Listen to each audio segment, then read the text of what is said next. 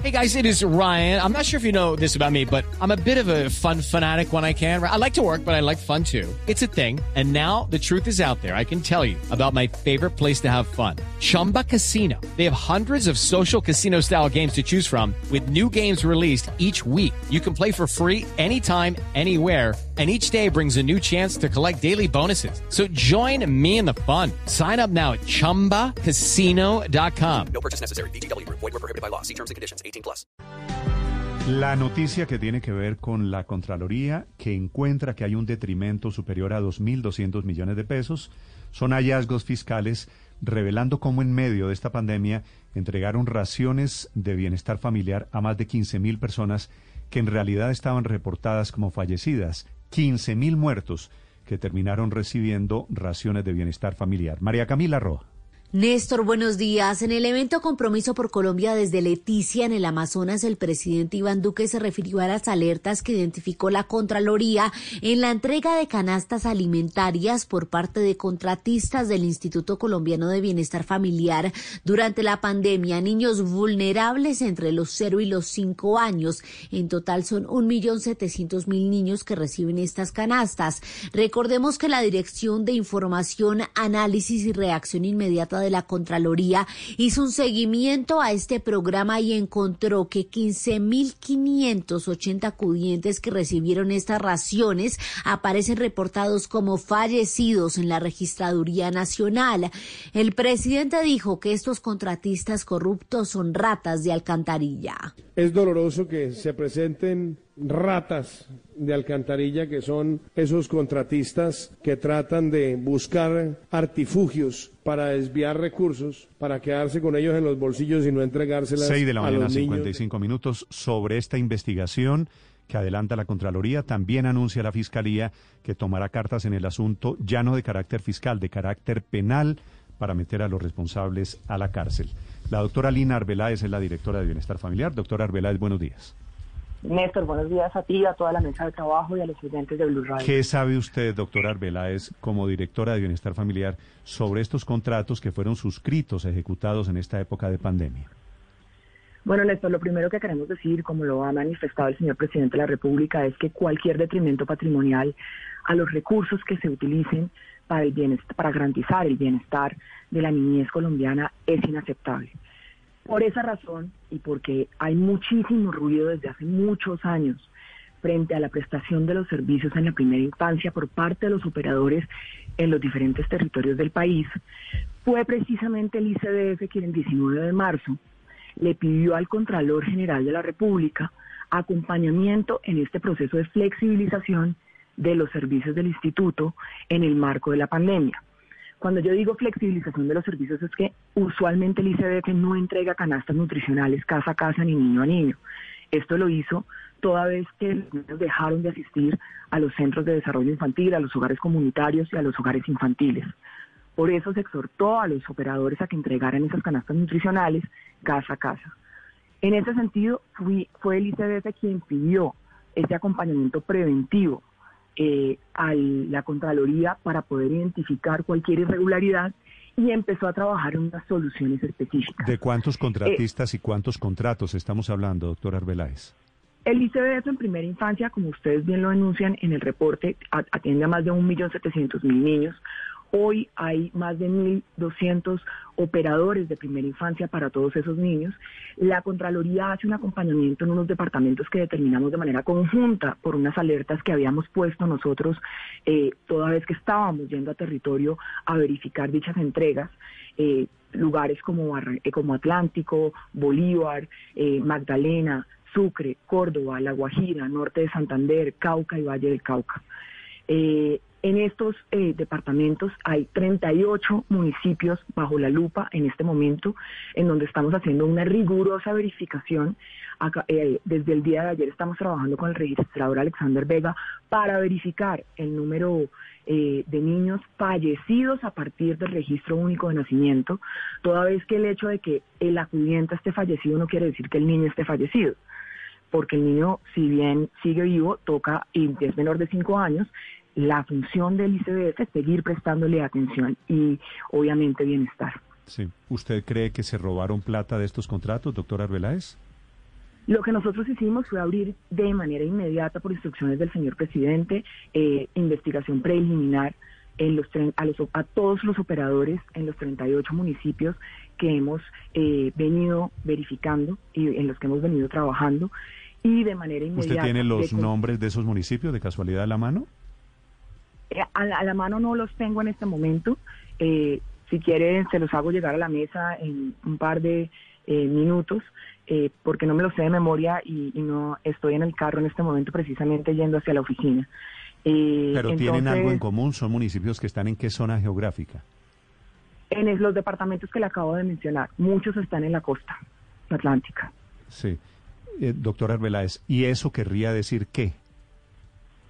Esto quiere decir que efectivamente, de ser cierto que se entregaron raciones nutricionales en los nueve meses y de manera constante y periódica, eh, que sí hubo una mala fe o una entrega indebida y por lo tanto eh, una malversación de los fondos, de encontrarse que los niños beneficiarios eh, han fallecido y se les siguió entregando la canasta nutricional. Hasta el momento, en el cruce hecho con el registrador Alexander Vega, en los municipios que hemos eh, determinado de manera conjunta, solamente asciende a 58, que toca verificar cuándo fue el momento del fallecimiento. En esos 38 municipios de los que estamos hablando, ¿cómo entregaron esos contratos? ¿Fue a dedo? No, eh, a ver, el, Instituto Colombiano de Bienestar tiene un procedimiento especial en el cual hace una constitución, una conformación del banco de oferentes, el cual se constituyó desde diciembre del año 2019 a febrero, eh, a marzo 11 del 2020. Ahí quedó en firme un banco de oferentes que habilita a más de 1.500 eh, fundaciones, organizaciones para que entren a operar los servicios de primera infancia. Por eso hay un banco de oferentes. ¿Y cómo eligieron a estos de los que estamos hablando, de estos contratos? Una, una vez esto pasa, eh, los directores territoriales hacen un análisis de las capacidades eh, y eligen a sus operadores a partir de los cupos asignados a cada departamento. Sí, doctora Arbeláez, creo, que, creo que me está diciendo lo mismo. ¿Los eligieron a dedo? No, no se eligen a dedo, hay un procedimiento, pero Néstor, yo sí quiero ser muy claro. Sabiendo que hay... Pero ¿cuál es el eh, procedimiento diferente a dedo? Del banco de oferentes dijeron, este sí, este no hay unos procedimientos establecidos en el marco del manual de contratación que deben seguir. ¿Cuáles son esos procedimientos? Quiero que me diga, si no es a dedo, ¿cómo seleccionaron a los oferentes de los que estamos hablando de corrupción? Sí, Néstor. Eh, mira, lo primero que se hace es una evaluación de la capacidad técnica y financiera. Segundo, se hizo una evaluación de la capacidad operativa en la parte pedagógica. Y, y tercero, se tiene una, una verificación de la capacidad hicieron, residual. ¿Eso hacen? ¿Hicieron una licitación? El Instituto Colombiano de Bienestar ¿Hicieron, Familiar. ¿Hicieron un concurso, doctor Arbeláez? Néstor, si tú me dejas terminar la frase, con muchísimo gusto te cuento. El Instituto Colombiano de Bienestar Familiar tiene una legislación especial desde 1979 que se llama el contrato de aporte. En el marco de ese contrato de aporte... Lo conozco perfectamente, doctor Arbeláez. Y ese contrato de aporte lo que significa es que basado en una historia y en unos méritos, eligen a dedo. Los directores territoriales tienen un procedimiento y eso había sido así hasta este momento. Precisamente por conocer este procedimiento, que tiene a veces, como usted bien lo dice, subjetividad en la elección. Ah. no llegó la hora, no llegó la hora de cambiar la subjetividad porque cada tres meses tenemos un escándalo de corrupción en bienestar familiar. Néstor, precisamente, estamos totalmente de acuerdo. ¿Y qué hemos hecho? Yo llevo ocho meses en este cargo y en estos ocho meses lo que hicimos fue desarrollar un algoritmo que se llama Beto, que tiene inteligencia artificial, que tiene machine learning y data analítica, porque de ahora en adelante quien se va a poner a seleccionar los operadores es el algoritmo y no ningún ser humano que se pueda prestar para malas interpretaciones de ahora en adelante solamente se elige al mejor operador y quien no tenga sanciones en curso o evidentemente y claramente quien no haya perdido la personería jurídica. Mm. Claro que sí. Con, con, con mucho respeto, no se necesita un algoritmo ni se necesita inteligencia artificial para verificar si una fundación o una persona tiene o no antecedentes. Es el deber ser del funcionario desde el primer momento. Para eso no se necesita un programa que traigamos de otro lado. ¿Por qué no lo hicieron en este caso? No lo trajimos de otro lado, se trabajó si bien con el Banco Mundial, con el BID, con UNICEF de la mano, con diferentes empresas de tecnologías internacionales. Lo que sí nos permite es hacer uso de la tecnología para poder mejorar los servicios de la primera infancia y que no pase por nada del mundo esto y es que operadores inescrupulosos entren a manejar los recursos de la niñez. Ahora bien, como ustedes bien lo saben, el respeto del debido proceso. No importa que alguien tenga investigaciones en curso, si la investigación no está confirmada, legalmente y jurídicamente antes no se podía sacar del banco. Lo que está haciendo hoy el algoritmo precisamente es restarle puntos para poder inhabilitar su debida ejecución de la prestación del servicio. Los señores de los contratos de estos que estamos hablando de, de las irregularidades de hoy, doctora Arbeláez, ¿tenían alguna clase de antecedente? ¿Ya habían estado metidos, habían estado metidos en algún problema?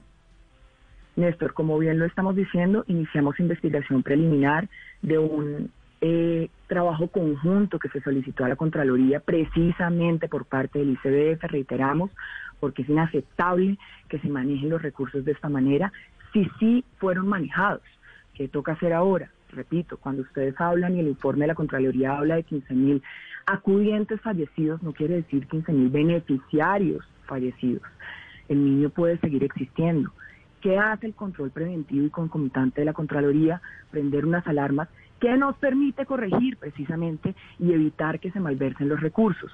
¿Qué toca ahora? A partir de las investigaciones, recoger el material probatorio y hacer las denuncias efectivas. Como bien lo dijo el fiscal, porque también estamos trabajando de la mano del fiscal, a la fiscalía, a la policía, las debidas sanciones para que se, den las debidas sanciones penales, administrativas, disciplinarias, todas a las que haya lugar. Porque repetimos, es inaceptable que se siga, como ustedes bien lo han dicho, porque esto pasa año tras mm. año, malversando los recursos de la primera infancia. Sí, pero directora. Sí, señora. Sí, es que lo que no puede ser es que siempre salga el ICBF a decir lo que usted está diciendo, que es inaceptable y que la culpa es de los contratistas y no se haga el respectivo mea culpa. ¿Podría usted contarnos en detalle cómo es que se da ese procedimiento del banco de 1.500 oferentes? ¿Quiénes toman la decisión final en cada departamento? ¿Cuántas veces al año ocurren? ¿Quién está a cargo de la contraentrega? ¿Quién revisa que efectivamente eso termine en boca de los niños y no de muertos?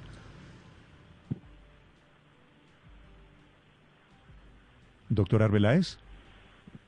Aló. Sí. Aló, estoy, voy a contestar.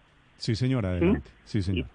Entonces, lo primero que tenemos que decir es que las canastas nutricionales son y están siendo entregadas en el marco de la flexibilización de los servicios que se hicieron por causa del COVID.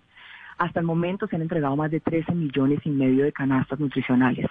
Y en este momento, a partir del cruce que se hizo con registraduría, con el registrador Alexander Vega desde el día de ayer, aparecen en este momento fallecidos 58 niños del millón 700 mil, lo cual sigue siendo inaceptable, porque así uno esté fallecido y se le haya entregado de manera recurrente la canasta nutricional, pues el operador debe responder y responder por el recurso asignado. Pero bien, me preguntan cómo se elige. Históricamente, no estamos repitiendo lo mismo porque precisamente al conocer la historia hemos venido tomando acciones determinantes para que a partir del próximo año no sucedan. Las contrataciones de primera infancia suceden cada año a los operadores que están habilitados en un banco de oferentes que se constituye cada dos años. El banco actual quedó constituido el 11 de marzo del 2020. Yo me posesioné y les recuerdo el 12 de marzo. ¿Quiénes eligen a los operadores que quedan constituidos en ese banco? Los directores territoriales. Hasta el momento así era como funcionaba a partir de los criterios que están establecidos en el manual de contratación. ¿Cuáles eran esos criterios? La capacidad residual y financiera, la capacidad de eh, atender a los cupos determinados según el rango en el que se presentaban los operadores y según una calificación pedagógica que fue el criterio que, la que, que se dio en la administración pasada para poder tener una, una calificación objetiva de la prestación de un servicio que es prioritario a los niños y niñas entre 0 y 5 años. ¿Qué se hizo al conocer, perdóname, qué se hizo al conocer que irregularidades seguían saltando, que habían denuncias año tras año? Se empezó a trabajar para quitar y eliminar la subjetividad revisar el índice de desempeño, tener la calificación de los acudientes por parte de una aplicación que se llama Bienestar App y descalificar a aquellos que tuvieran sanciones en curso para poder seleccionar únicamente a los mejores por parte de un algoritmo. Entonces ahorita me dicen en la mesa, pero venga, no es la necesidad. Yo creo que siempre que podamos utilizar en el marco de la cuarta revolución industrial y en el siglo XXI la tecnología de la mano para poder garantizar la mejor prestación y la mejor calidad en los Pero servicios. usted cree, doctora... A la doctora primera infancia sí creo que es necesario. Yo, yo estoy de acuerdo con usted que hay que utilizar la tecnología, pero el, algori- el algoritmo, el programa, usted me dice que se llama Beto, ¿cierto? Sí. La próxima vez que haya un escándalo de contratación en bienestar familiar, manteniendo a las mismas personas, las mismas cuotas políticas, los mismos directores seccionales que son representantes de los, gamina- de los gamonales en cada región. Entonces la próxima vez decimos, eh, vamos a meter a la cárcel a Beto, al algoritmo. Pero es que en esto, cuando tú le quitas la subjetividad a cualquier persona para que pueda seleccionar a dedo, ¿qué, qué es lo que empieza a primar? Empieza a primar la calificación del servicio. Eso es lo que hace Beto. Estamos un poco trabajando de la mano con los directores territoriales para que ellos empiecen a ejercer una función que está establecida en la constitución política y es la, verdadera prestación del servicio en temas técnicos, es decir, que se concentren no en la parte contractual, porque hoy Beto es quien lo está haciendo, sino que se concentren precisamente en revisar que la pedagogía esté dando resultados con indicadores específicos, como que los niños entre 0 y 5 años en realidad estén logrando los estándares que tenemos que lograr entre todos los colombianos para que a partir de los 6 puedan ejercer Pero, su desarrollo cognitivo como tiene que ser. Yo sé que usted acaba de llegar ahora a Bienestar Familiar, tiene ocho meses en el cargo, pero aquí en el fondo lo que hay no es un problema de mermelada en Bienestar Familiar. Es decir, Bienestar Familiar, usted lo sabe mejor que yo, doctora Línea, eh, ha sido siempre una cajita de mermelada, se lo dan a los políticos de turno. Y esos políticos de turno son los que se están robando. Por eso es que cada tres meses hablamos de un escándalo de corrupción en bienestar familiar y que la Contraloría encuentra, como encontró ahora, que se están robando las raciones y que se inventan los muertos para entregar unas raciones inexistentes. Aquí no hay un problema más de fondo que no se arregla con veto. Pues Néstor, yo creo que Beto sí es la evidencia que aquí no hay mermelada, porque aquí estamos diciendo se acabó la subjetividad y aquí ninguno quien está en el territorio, ni Lina Arbeláez, ni, ni la directora, ni la subdirectora, ni los directores territoriales, eh, nadie va a seleccionar a dedo de ahora en adelante a los diferentes operadores que van a prestar el servicio tan importante a la primera infancia. Preci- Es la primera vez en la historia que estamos retirando la subjetividad de la selección de los operadores eh, de la primera infancia. Aquí lo que prima y, tiene que ser garantía es que solo puedan prestar esos servicios los mejores y quienes no tengan sanciones ni en curso y obviamente, como repito, no se les haya quitado la personalidad jurídica. Aquí esto se acabó y la instrucción del señor presidente es trabajar frente a eso y eso es lo que hemos hecho. Llevo ocho meses, ocho meses construyendo de la mano, repito, de los más altos técnicos eh, tec- de, eh, manejo de tecnología, de la cooperación internacional, de hecho de la Contraloría y de la Fiscalía porque, y de la Policía de Informática, quienes nos acompañaron y nos siguen acompañando Mm, en la puesta en marcha de esta tecnología. Cuando, cuando usted me dice que en bienestar familiar no hay mermelada, es que no ha habido mermelada, no queda rezago de mermelada, no quedan cuotas políticas seguro en bienestar familiar. Néstor, yo lo que estoy diciendo es que yo estoy trabajando con absoluta transparencia y con la absoluta No, de eso no tengo ninguna- de la mano del no señor presidente. no- quiero cuestionar del de- señor presidente. Doctora Lina, no que- quiero, no quiero cuestionar ni más faltaba, sé de su honestidad, eh, meto, meto mis manos en el fuego porque usted es una persona honesta, pero no meto las manos en el fuego por funcionarios que llevan años en bienestar familiar representando a políticos regionales.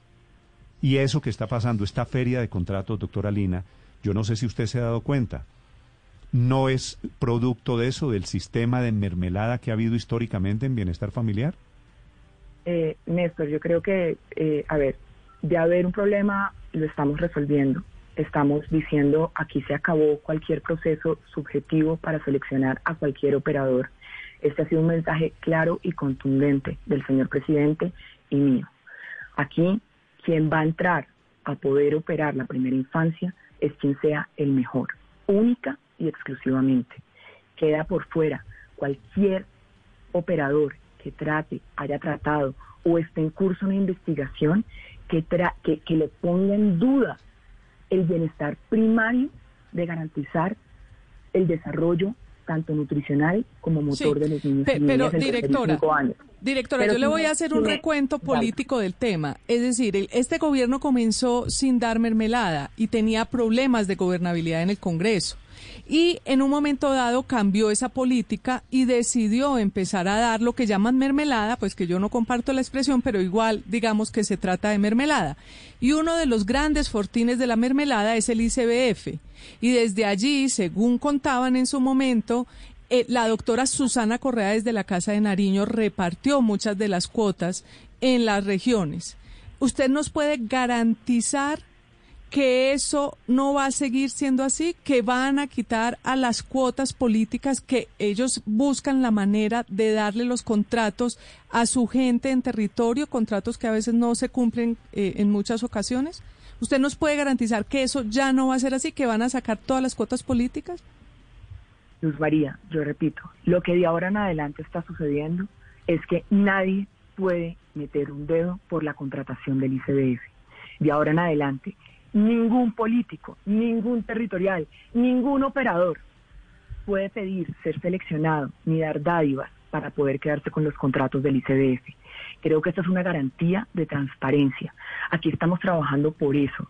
Yo llevo ocho meses y con orgullo digo, pues yo no he entregado ninguna mermelada, ni, ni me interesa, ni voy a hacerlo. Aquí estamos trabajando con la convicción y yo personalmente estoy trabajando con la convicción de que estamos poniendo en juego, Luz María, el futuro de nuestro país.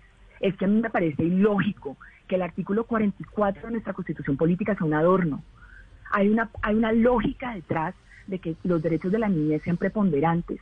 Y la lógica es que es la única manera, si trabajamos de los 0 a los 5 años de manera correcta y efectiva, como estamos proponiéndolo acá y como lo estamos poniendo en marcha, que este país sea distinto, que la inequidad deje de existir. en materia de cuando usted dice, doctora Lina, de ahora en adelante, es que este contrato o estos contratos de los que estamos hablando, de las raciones a domicilio, sí fueron producto de politiquería en el fondo?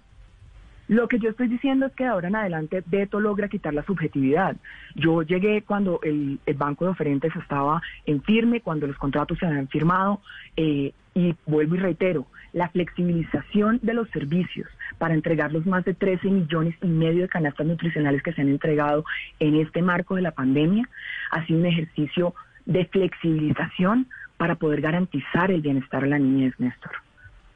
Aquí lo que hicimos fue cambiar totalmente la lógica de los servicios y en un tiempo récord. Aquí lo que estamos haciendo es revisar de manera conjunta con la Contraloría porque la petición vino de mí, de, de, una carta que le escribí yo al Contralor el 19 de marzo y le dije quiero que me acompañe en esa entrega y en estos departamentos. Se han hecho más de 23 reuniones con ellos. Sí, pero, pero más allá de, de, de, lo que hasta ahora ha ocurrido, pues la denuncia es muy grave y proviene de la Contraloría. ¿Usted va a tomar decisiones, va a sacar directores seccionales, perdió las la confianza en alguno de ellos en vista de lo que está pasando? Aquí hay una responsabilidad muy grande en los funcionarios. Y si bien no han sido condenados... que todavía para este contrato no existía veto, esto, esto es de seres humanos. Es que aquí hay seres humanos detrás. Y si bien hay unos pillos, unos eh, avivatos, unos ladrones que se meten en ese listado de oferentes, pues está la otra parte de la ecuación que son los funcionarios del ICBF, lamentablemente en este caso, que entregaron mal esos contratos. ¿Usted va a hacer cambios en el ICBF con base en este escándalo? Ricardo, lo primero es que seguimos en un marco de una investigación. Eh, nosotros necesitamos revisar, repito, ya hicimos un cruce de los niños y niñas beneficiarios eh, del ICBF en los 38 municipios que ha puesto o que están bajo la lupa tanto de la Contraloría como del ICBF. En este momento solo tenemos 58 niños fallecidos. Eh, necesitamos, abrimos, como le dije ya, una investigación preliminar por parte del instituto eh, a todos los operadores en los 38 municipios. Tenemos que revisar qué pasó y qué sucedió. Por otra parte, yo quiero decirle, claro, en este momento hay seres humanos y yo espero que lo siga viendo seres humanos honestos que entiendan que aquí la prioridad son los niños y niñas de este país. y por eso también hay y también hay un concurso en este momento que está en marcha de 15 de los territoriales que en este momento eh, estaban están en el país eh, en los diferentes eh, oficinas del ICDF. Y sí, me encantaría que ustedes además estén acompañándonos con esa sabiduría que es importantísima por parte de los medios de comunicación para que no haya incidencia en ningún político. Pues ojalá. La doctora Lina Arbeláez, la directora de Bienestar Familiar. Gracias, doctora Arbeláez, por acompañarnos esta mañana. Néstor, con muchísimas gracias y gracias a toda la mesa de trabajo. Hablando sobre el futuro, sobre los contratos del pasado y sobre los contratos a futuro que van a ser manejados por este algoritmo, por Beto, se llama.